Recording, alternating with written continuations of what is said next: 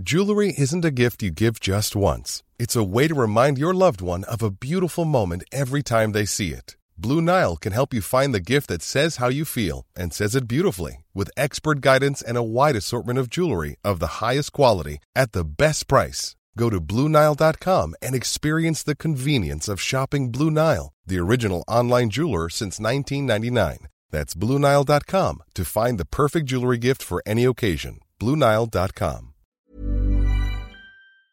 Au revoir est un podcast consacré au deuil périnatal. Le deuil périnatal, c'est le fait de perdre son bébé durant la grossesse ou quelque temps après sa naissance. Par conséquent, les épisodes de ce programme abordent des questions sensibles et douloureuses.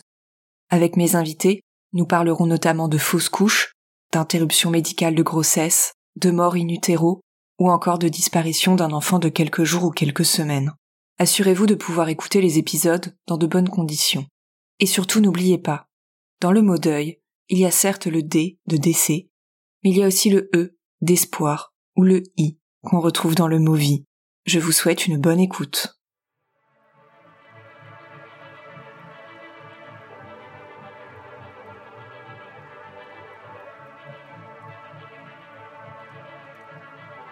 En avril 2021, la revue médicale britannique The Lancet a publié un rapport concernant les fausses couches dans le monde.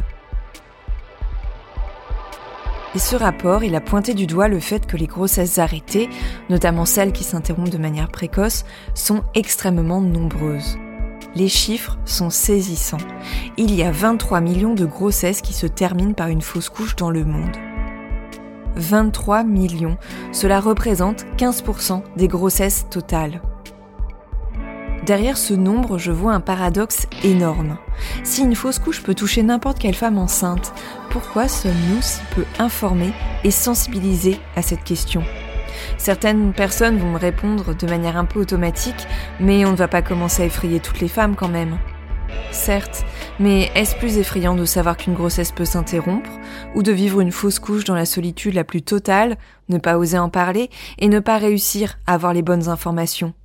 D'ailleurs, si le terme de fausse couche est entré dans le vocabulaire courant, sait-on vraiment de quoi il s'agit et comment ça se passe? Pour être honnête, je fais partie de ces femmes qui savent que ça existe, mais qui étaient jusqu'à récemment bien incapables de dire en quoi ça consistait. Alors une fausse couche, qu'est-ce que c'est? Quelles sont les différentes prises en charge possibles Quelle est la différence entre une fausse couche dite précoce et une fausse couche tardive? D'ailleurs, une grossesse qui s'arrête au début du second trimestre, est-ce nécessairement une fausse couche? Pour tenter de faire le point et d'y voir un peu plus clair, nous allons discuter de tout ça avec mon invité. Myriam est gynécologue dans un hôpital parisien et elle a accepté mon invitation pour vous donner quelques clés pour être les mieux informés possibles. Les entretiens d'Au revoir podcast, épisode 5, les fausses couches, qu'est-ce que c'est? Comment ça se passe? Bonjour Myriam. Bonjour Sophie. Alors pour commencer, je vais te poser une question qui est assez basique, mais qui est, je pense, nécessaire. Qu'est-ce qu'on entend par le terme de fausse couche? Faire euh, une fausse couche, concrètement, c'est constater euh, la perte de sa grossesse. Soit du coup, on la constate quand on consulte les urgences gynécologiques ou son gynécologue ou encore sa sage-femme euh, devant des signes cliniques comme des pertes de sang ou bien des douleurs au ventre importantes. Soit on la découvre de manière fortuite lorsqu'on réalise l'échographie du premier trimestre, par exemple. Et effectivement, il y a deux types de fausses couches. Les fausses couches dites précoces, qui sont définies par euh, la perte de la grossesse avant 14 semaines d'aménorrhée et les fausses couches plus tardives qui surviennent euh, entre 14 et, euh, et 22-24 semaines d'aménorrhée.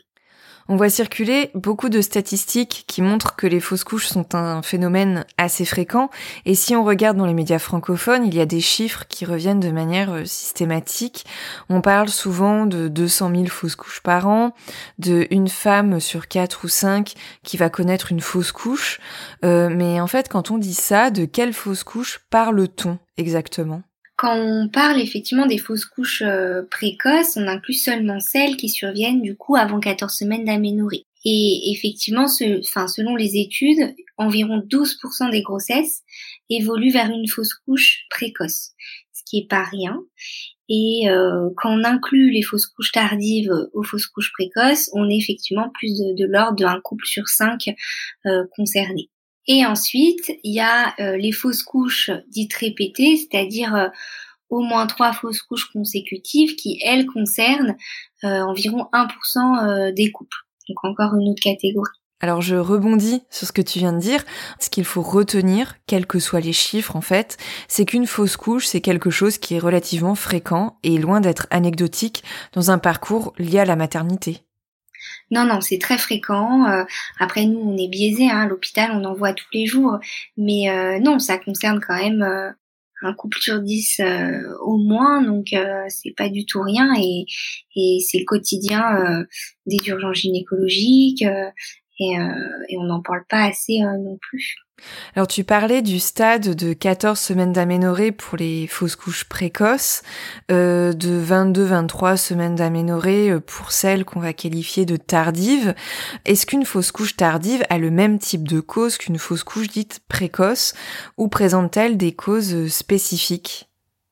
Les fausses couches tardives euh, ont des causes complètement différentes hein, de la fausse couche précoce, donc c'est euh, deux entités à part. Il faut savoir qu'après euh, une fausse couche tardive, on réalise systématiquement un bilan de, de, la cavité utérine, c'est-à-dire qu'on recherche en fait la présence dans l'utérus d'une anomalie qui peut entraîner du coup et qui peut expliquer la perte de la grossesse. Par exemple, une cloison dans l'utérus. Euh, qu'on doit traiter. Du coup, on peut aussi, par exemple, rechercher une cause infectieuse, ce qu'on appelle euh, une chorioamniotite, euh, qui entraîne du coup la fausse couche tardive. Ça, c'est des exemples un peu de causes de fausse couche tardive. Pour les fausses couches précoces, le bilan déjà se réalise qu'après deux voire trois fausses couches.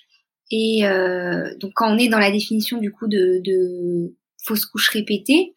Et les causes, elles sont euh, encore différentes, elles sont multiples. C'est un bilan euh, assez lourd qui est réalisé euh, lors de consultations dédiées.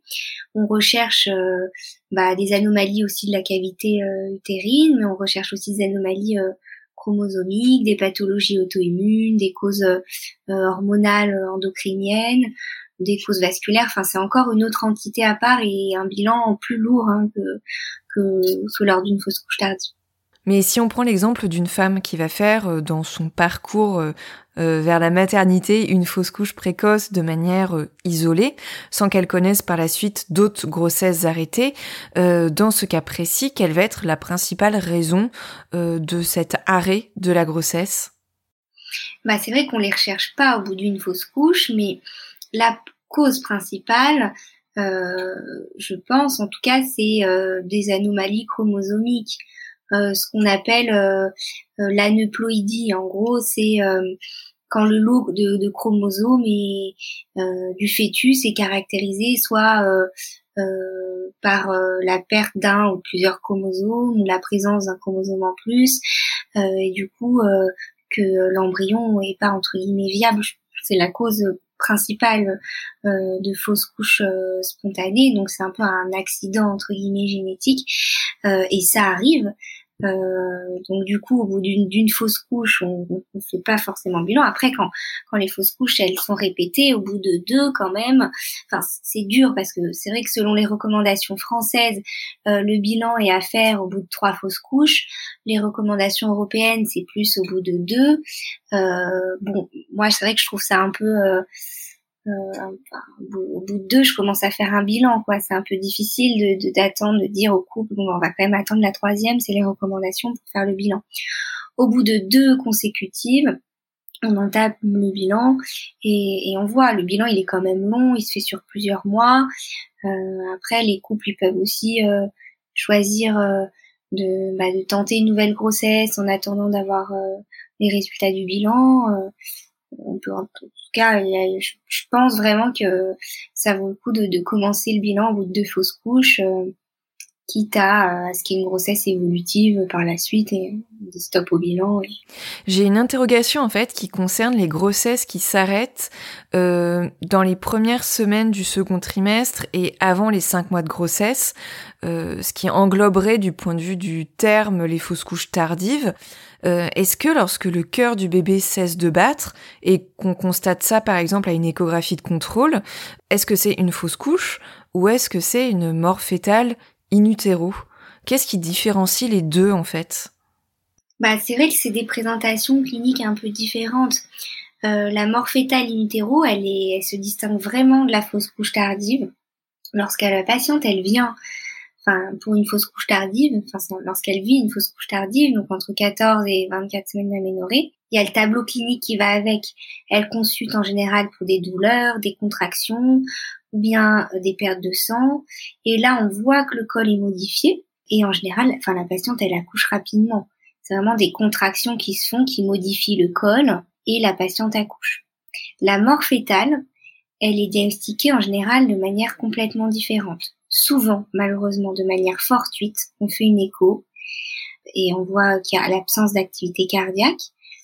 Éventuellement parce que euh, des fois les patientes elles viennent, elles ont elles perdent un peu de sang, on fait l'écho, ah bah mince, il n'y a pas de cœur. Ou encore pour des stades un plus tardif, à partir de 20 semaines, en général, les patientes, elles peuvent ressentir les mouvements du bébé.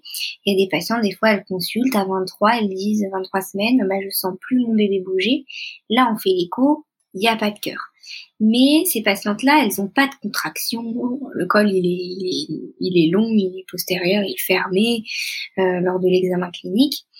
Et c'est euh, découverte à l'échographie de l'absence d'activité cardiaque. Et là, le bilan, il est encore différent et on se doit du coup de provoquer l'accouchement pour les morts fétales parce que les patientes elles se mettent pas en travail. Voilà. Et effectivement, en France euh, et pour d'autres pays, la limite de la viabilité est estimée à 24 semaines et ou un poids de naissance euh, euh, d'au moins 500 grammes. Et c'est à partir de ces critères-là qu'on se dit le bébé peut être pris en charge et peut être réanimé si besoin. Alors moi, assez naïvement, je pensais en fait que euh, lorsque la grossesse s'arrête entre 14 semaines et 23 euh, semaines environ, je pensais que c'était systématiquement considéré comme une fausse couche et peut-être que c'est aussi une sorte d'abus de langage euh, souvent dans les dans les médias ou dans les conversations euh, un abus de langage qui fait que toutes les grossesses qui s'arrêtent seraient considérées à ce terme-là euh, comme une fausse couche. Alors pour résumer ce que tu viens de dire et vérifier que j'ai bien compris, on parle parfois de fausse couche tardive alors que ce n'est pas le cas.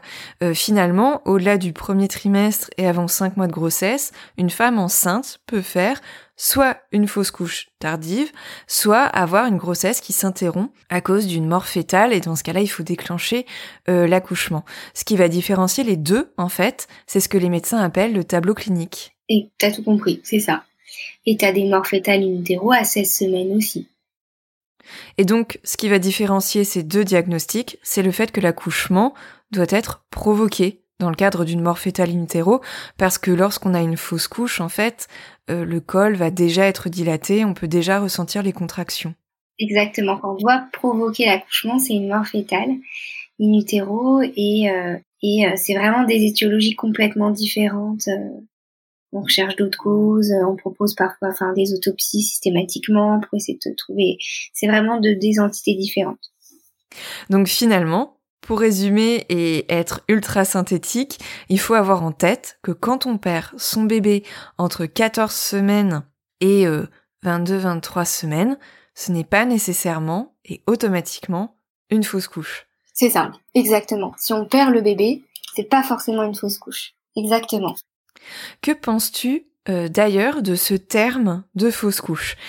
C'est un terme qui est aujourd'hui euh, contesté parce que euh, certaines femmes notamment estiment que l'adjectif faux accolé à couche ajoute quelque chose de factice à ce qu'elles ont vécu, comme si ça niait d'une certaine manière les semaines de grossesse qui s'étaient écoulées. On a l'impression, oui, voilà, que ça que ça nie le fait qu'on ait été enceinte. Toi, en tant que soignante, quel regard portes-tu sur le terme de fausse couche? Bah effectivement, hein, c'est vrai qu'il y a de nombreuses femmes euh, qui trouvent que c'est un terme violent, euh, euh, que c'est pas des faux embryons, qu'il s'agit bien d'une vie qui a commencé dans leur utérus et qu'il n'y a rien de faux dans tout ça. Et, et je suis d'accord, c'est pas rien une fausse couche. Et du coup, en entendant en fait la vie de ces femmes sur ce terme utilisé, je me suis un peu dit, bah je vais un peu chercher d'où venait ce mot. Et parce que c'est vrai qu'en y réfléchissant, je me suis dit, mais dans d'autres langues latines, on n'appelle pas fausse couche quoi. En, anglais, on dit miscarriage ou bien pregnancy lost. en espagnol, aborto involuntario, enfin avortement involontaire. et en France, c'est vrai qu'on dit fausse couche j'ai vu que c'était un terme qui date du XVIIe siècle et que en vrai, euh, il y a plusieurs utilisations à ce mot euh, fausse couche à l'époque. Et le mot couche, en gros, c'était euh, soit l'accouchement, donc comme nous on dit suite de couche, donc suite d'accouchement, ou soit ça voulait dire règle, comme nous on dit retour de couche, retour de règle. Donc je pense qu'effectivement en disant fausse couche, c'était soit fausse règle parce que les patientes du coup elles saignaient mais c'était pas vraiment leur règle, quoi, c'était des saignements, ou bien faux accouchement parce que euh, l'enfant était non, non viable. Et, euh, et puis on est dans, enfin dans le langage courant, on l'utilise tout le temps. Après, je pense qu'effectivement, euh, on devrait hein, évoluer un peu nos pratiques de langage et on, on devrait parler de, de, de grossesse arrêtée, enfin de perte de grossesse. Et d'ailleurs, en gros, scientifiquement parlant, on, on dit pas vraiment fausse couche. Par exemple, dans les recommandations du Collège euh, national des gynéco-obstétriciens euh, de 2014 sur justement les entre guillemets fausses couches. Euh, ces recommandations, elles s'appellent perte de grossesse, quoi. Donc en gros, je pense que c'est dans le langage courant qu'on utilise fausse couche, mais c'est vrai que dans le langage médical, que ce soit dans les articles scientifiques ou dans ces recommandations, on parle de perte de grossesse ou grossesse arrêtée. mais je pense que oui, dans le langage courant, c'est un terme qu'on devrait essayer de modifier.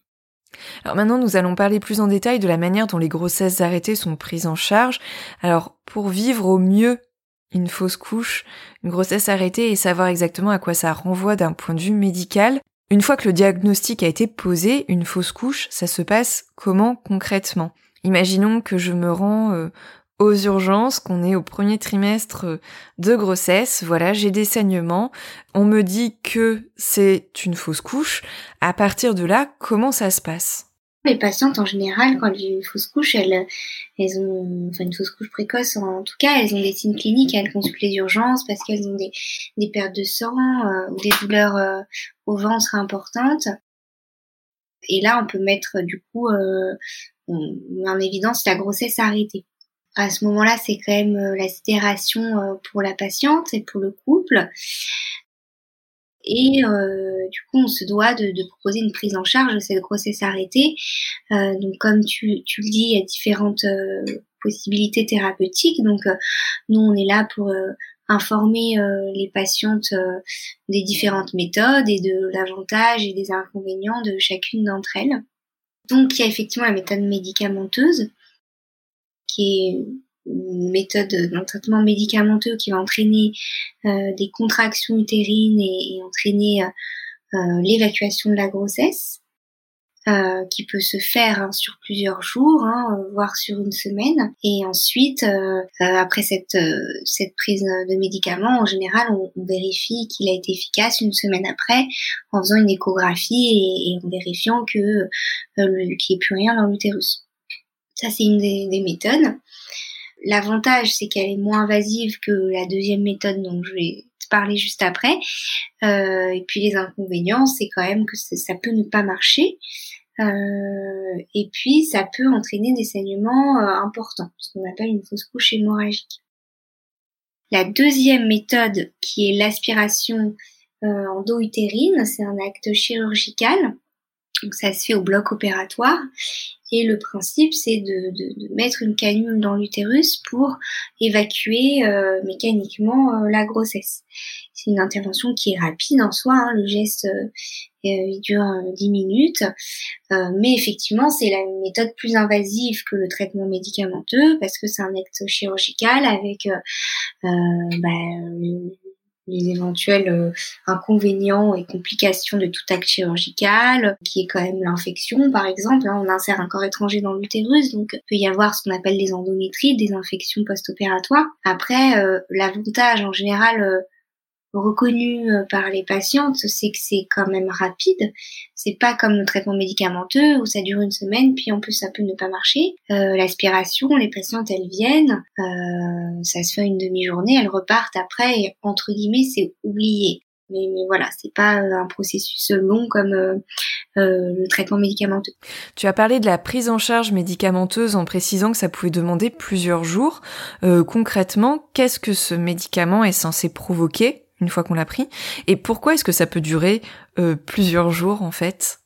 Ce traitement, il, est là effectivement pour entraîner des contractions dans l'utérus. Et des fois, effectivement, on peut pas tout, tout expliquer, mais ça peut contracter, ça peut saigner. Donc en fait, l'utérus qui se contracte, euh, ça fait peut faire des caillots dans l'utérus, donc voilà, ça saigne. Puis les caillots peuvent s'évacuer, mais pas le sac de grossesse. Ça arrive. Voilà, c'est le mécanisme de faire des contractions. Un utérus qui contracte va saigner, euh, mais du coup, c'est vrai que ça peut saigner sans évacuer le sac de grossesse. Et du coup, euh, bah, on est amené à faire la technique euh, chirurgicale. Et, euh, et parfois, bah, c'est vrai que toute femme est différente. Ça peut mettre effectivement une semaine hein, à, à, évacuer, à saigner, puis vraiment à tout évacuer le sac de grossesse. Et parfois, ça s'évacue vite, par exemple le premier jour, euh, mais les saignements peuvent persister parce que euh, le traitement peut faire effet encore un petit peu les prochains jours. Alors toujours à, à, propos de la prise euh, de médicaments, euh, j'ai une question qui concerne la douleur. J'ai lu à plusieurs reprises, alors à travers des témoignages notamment, que les contractions entraînées par le médicament étaient plus douloureuses que des contractions euh, spontanées qui sont entraînées par une fausse couche qui se déclenche naturellement. Est-ce que tu confirmes ça? Euh, les contractions qui sont provoquées par traitement médicamenteux sont des contractions douloureuses. Euh, donc la patiente euh, qui a cette prescription médicamenteuse, elle se doit d'avoir euh, à côté une prescription dentalgique adaptée. Euh, parce que oui, elle va avoir mal et il faut qu'on prévienne ces douleurs euh, par une prise systématique dentalgique. Et c'est pas que un dentalgique de palier 1 comme du doliprane, c'est des dentalgiques plus puissants, euh, des paliers 2 en général, euh, qu'on donne en, en, parallèle de la prise euh, euh du traitement euh, qui va provoquer contraction. Tu viens surtout d'insister en fait sur deux protocoles qu'on va qualifier de médicaux. D'une part, la prise de médicaments, protocole médicamenteux, euh, d'autre part euh, l'aspiration curetage qui a lieu euh, sous anesthésie générale avec une hospitalisation en général de jours, euh, certaines femmes évoquent une troisième voie et revendiquent le fait de pouvoir choisir cette troisième voie qui est celle de ne pas prendre de médicaments, ne pas avoir d'intervention chirurgicale pour vivre leur arrêt de grossesse en conscience de la manière la plus naturelle possible en fait. Est-ce que tu peux nous en dire quelques mots euh, de cette de cette troisième voie en fait? Après, nous, nous, on est vraiment là pour informer euh, euh, les patientes. Notre seul devoir en tant que soignant, c'est ça. Et euh, une femme, elle a le droit de refuser ce qu'on lui propose et, elle est aussi libre de son corps, de ses choix.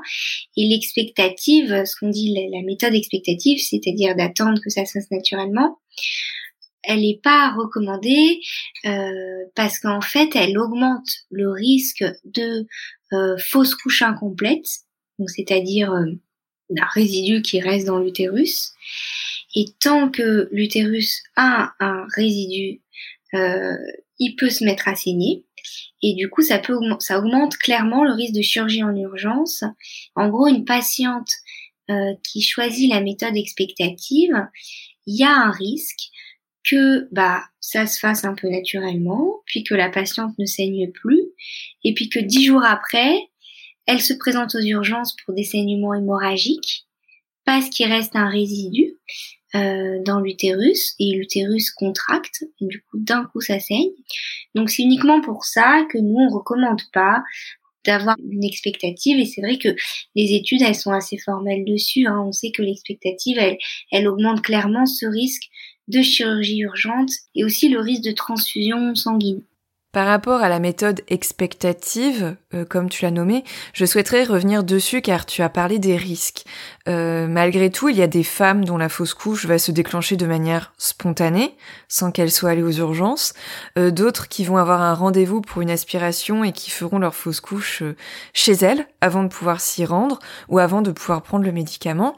Pour ces femmes-là, et pour celles qui malgré tout voudraient opter pour l'expectative, quels critères ou signes doivent les alerter et les inciter à aller euh, aux urgences? Je pense que quand il y a les critères de fausse couche hémorragique, euh, c'est-à-dire euh, si elles changent de protection, voilà, toutes les 30 minutes, voilà, ou bien si elles font un malaise, c'est des signes où il faut venir. mais c'est les mêmes signes qu'on dit effectivement quand on donne le traitement médicamenteux. on dit aux patientes, on les informe, on leur dit, on vous donne un traitement médicamenteux, il y a un risque de fausse couche hémorragique.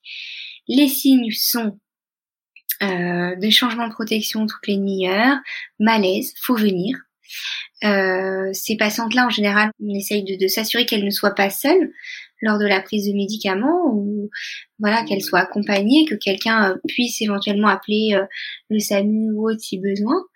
Euh, mais c'est vrai que c'est ces mêmes signes-là chez les patientes qui choisissent une expectative, c'est des signes qui doivent les faire amener aux urgences, c'est cela. En fait, euh, ce qui ressort de tout ce que tu me dis, c'est qu'une fausse couche au premier trimestre, c'est banal statistiquement, ça touche énormément de femmes, mais ce n'est pas parce que c'est banal que ce n'est pas euh, douloureux, ce ne sont pas juste des saignements comme des règles abondantes. Euh, non, c'est bien plus important, c'est loin d'être quelque chose d'anodin. Non, une fausse couche, c'est loin d'être anodin.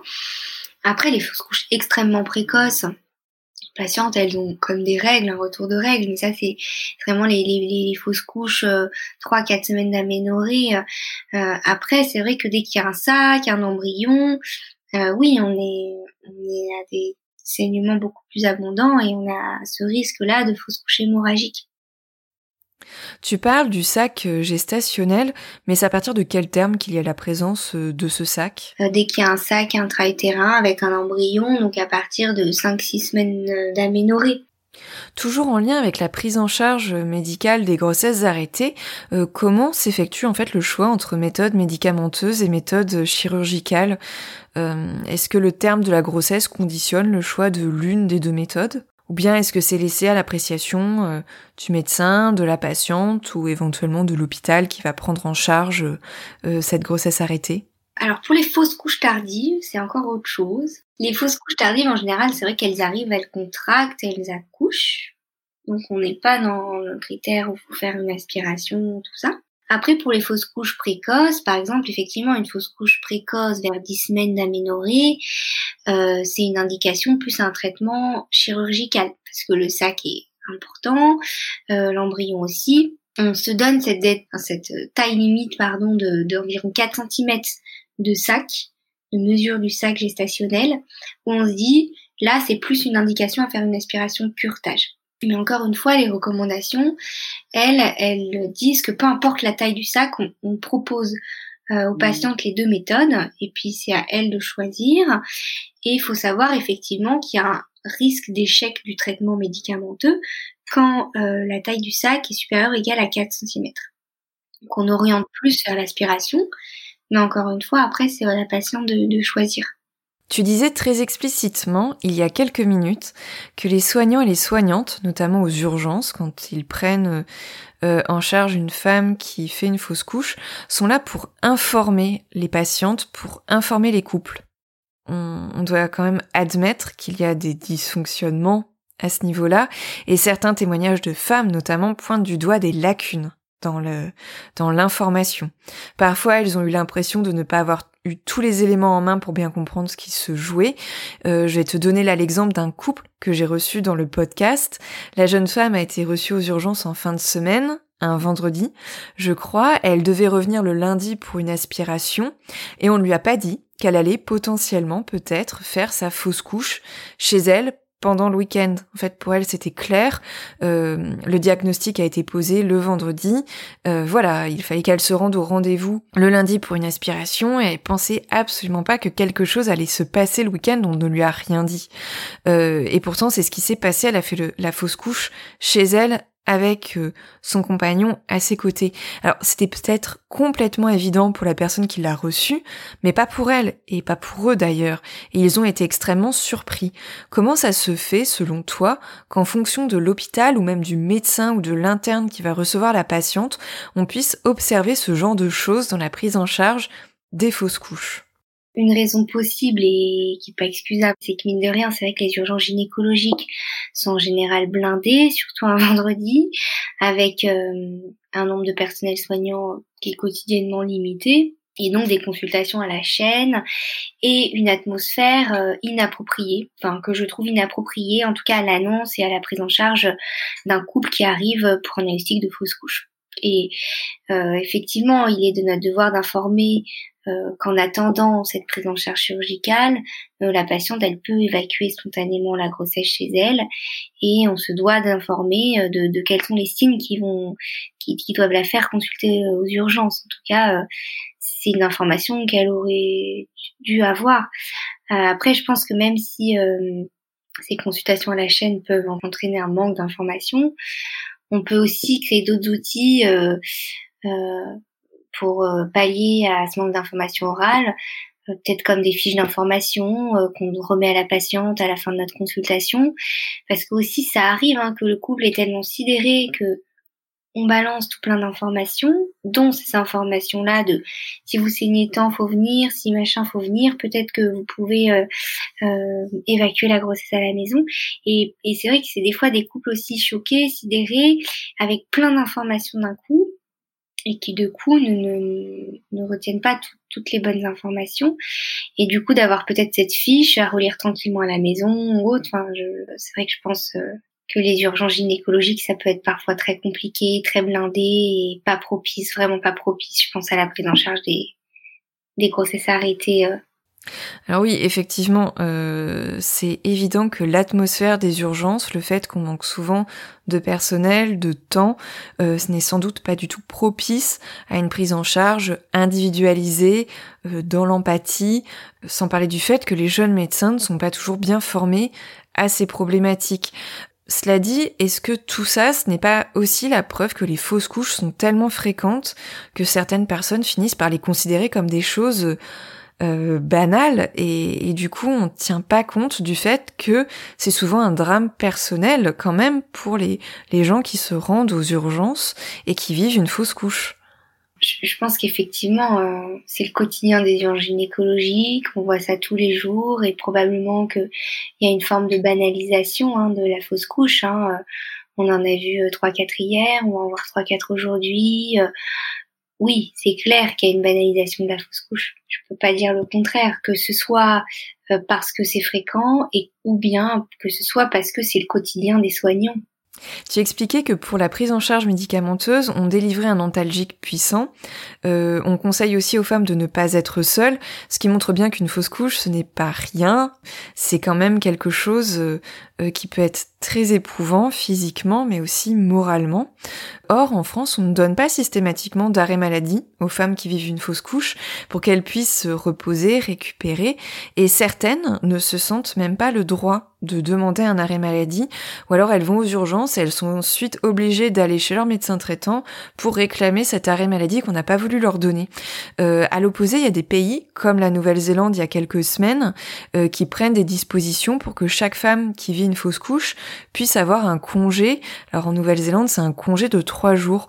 Tu en penses quoi, toi, en tant que soignante? Bah, ça dit, comme on l'a un peu déjà dit, hein, qu'on est dans, clairement dans la banalisation euh, de la perte de la grossesse. Après, euh, c'est vrai que je, suis convaincue que si c'est des urgences gynécologiques et des moyens associés, c'est pas adapté à la prise en charge globale, médicale et psychologique de ces couples qui consultent pour ça. Après, oui, toute femme qui vit une fausse couche, elle se doit d'avoir un arrêt de travail que ce soit parce qu'elle va avoir mal physiquement et psychologiquement. Euh, nous, on fait l'arrêt de travail. Enfin, moi, je sais que euh, on fait l'arrêt de travail et après, la patiente, elle choisit ou pas de le prendre. Euh, voilà, il y en a, elles font du télétravail. Elles disent, oh bah non, je suis chez moi, donc euh, je veux pas m'arrêter. Et puis j'ai mon conjoint à côté. Euh, mais en tout cas, oui, on se doit proposer un arrêt de travail. Et après, ça, puis il y en a, elles retournent travailler, puis elles voient que c'est un peu limite, et du coup, elles prennent l'arrêt. Enfin, Alors il y a une autre question que je me pose. Est-ce que suite à une fausse couche, il y a des symptômes, euh, des signes liés euh, au postpartum? Non, il n'y a pas vraiment de signes particuliers. Alors après, il y a un signe qui nous met un peu en alerte en général. C'est quand la patiente, elle arrive et elle dit, bah, j'ai des petites traces de sang et puis en plus euh, bah j'ai plus mes signes de, de sympathiques de grossesse j'ai plus mes nausées j'ai plus les seins tendus là on se dit ah mince on pense à la fausse couche et puis on diagnostique souvent la fausse couche. Euh, mais voilà, à part ces signes de début de grossesse que les patients n'ont plus, il euh, n'y a pas d'autres signes en particulier après la fausse couche en soi. Il n'y a pas, euh, non, il y a vraiment pas de signe du postpartum après une fausse couche. Mais alors, c'est le cas même pour une fausse couche tardive? Par contre, effectivement, tu me devances un peu. la fausse couche tardive, oui, il peut y avoir hein, parfois la montée de lait qui peut se faire, par exemple, donc des signes euh, donc du postpartum. du coup, euh, on se, on se propose, enfin, on propose à la patiente de bloquer cette montée de lait. Si ça arrive dans une fausse couche tardive, vers 17 euh, semaines, 18 semaines, il peut y avoir cette montée de lait. et après, un retour de couche, du coup, qui se fait. Justement, à propos du retour de couche, euh, il y a une interrogation qui revient souvent chez les femmes qui viennent de faire une grossesse arrêtée. Euh, après l'arrêt d'une grossesse, à partir de quel moment on peut réessayer de lancer une autre grossesse? En tout cas, médicalement parlant, il n'y a aucune contre-indication à réessayer euh, d'emblée. Après une ou deux fausses couches, il n'y a rien qui s'oppose à une nouvelle grossesse, le cycle qui suit la fausse couche. Quand on est dans quatre fausses couches répétées, c'est à rediscuter. Est-ce qu'on attend les résultats du bilan ou est-ce qu'en attendant on réessaye? On propose au couple le bilan et après on discute un peu avec eux. Moi je discute avec eux, je leur dis bah, est-ce que, est-ce que vous voulez qu'on fasse le bilan et que vous mettez un peu en stand-by et qu'on reprenne, enfin que vous repreniez votre projet de grossesse avec les résultats du bilan, est-ce que vous voulez essayer en parallèle?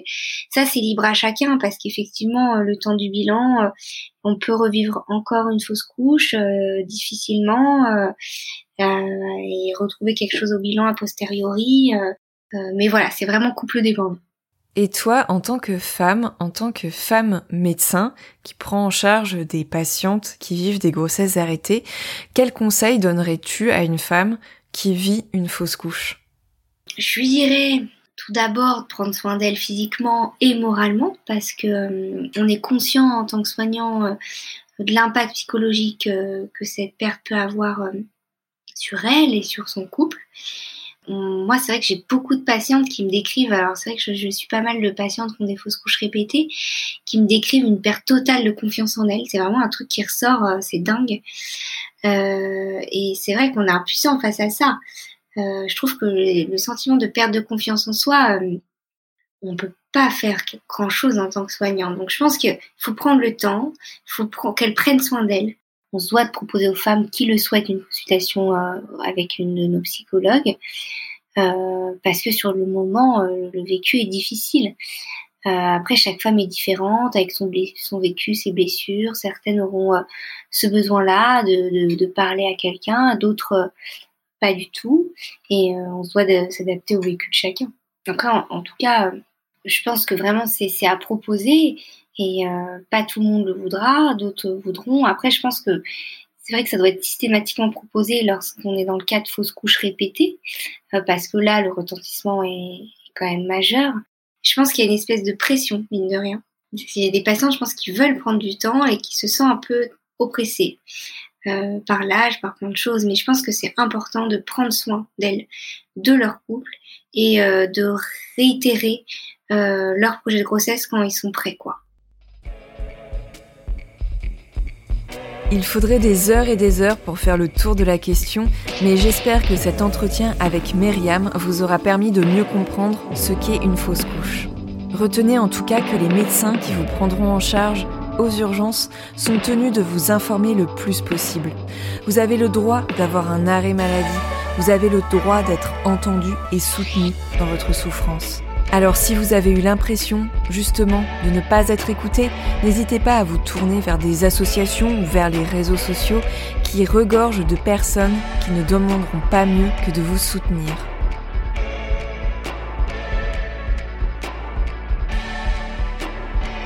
Concernant les fausses couches précoces, nous sommes revenus avec Myriam sur les protocoles médicaux, mais aussi la méthode expectative. Si jamais vous préférez attendre que la fausse couche se fasse d'elle-même, vous en avez le droit, c'est certain.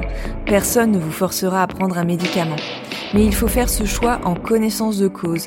Et comme l'a bien dit Myriam, les médecins abordent peu cette alternative car les risques sont loin d'être anodins.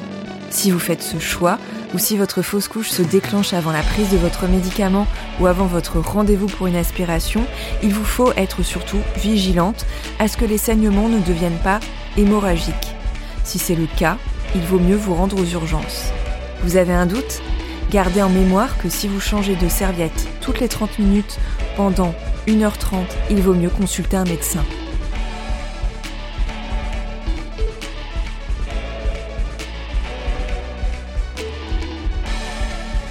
Cet entretien touche maintenant à sa fin et je remercie Myriam d'avoir pris le temps de répondre à mes questions.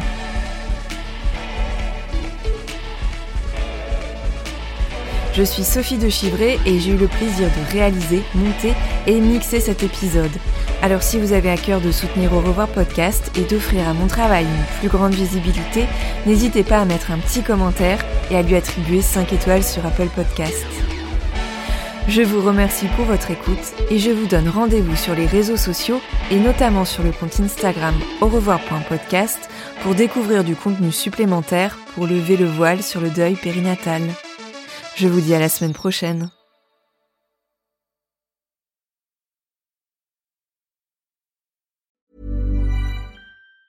Planning for your next trip? Elevate your travel style with Quince. Quince has all the jet setting essentials you'll want for your next getaway, like European linen, premium luggage options, buttery soft Italian leather bags, and so much more. And is all priced at 50 to 80% less than similar brands. Plus, Quince only works with factories that use safe and ethical manufacturing practices. Pack your bags with high-quality essentials you'll be wearing for vacations to come with Quince. Go to quince.com/pack for free shipping and 365-day returns.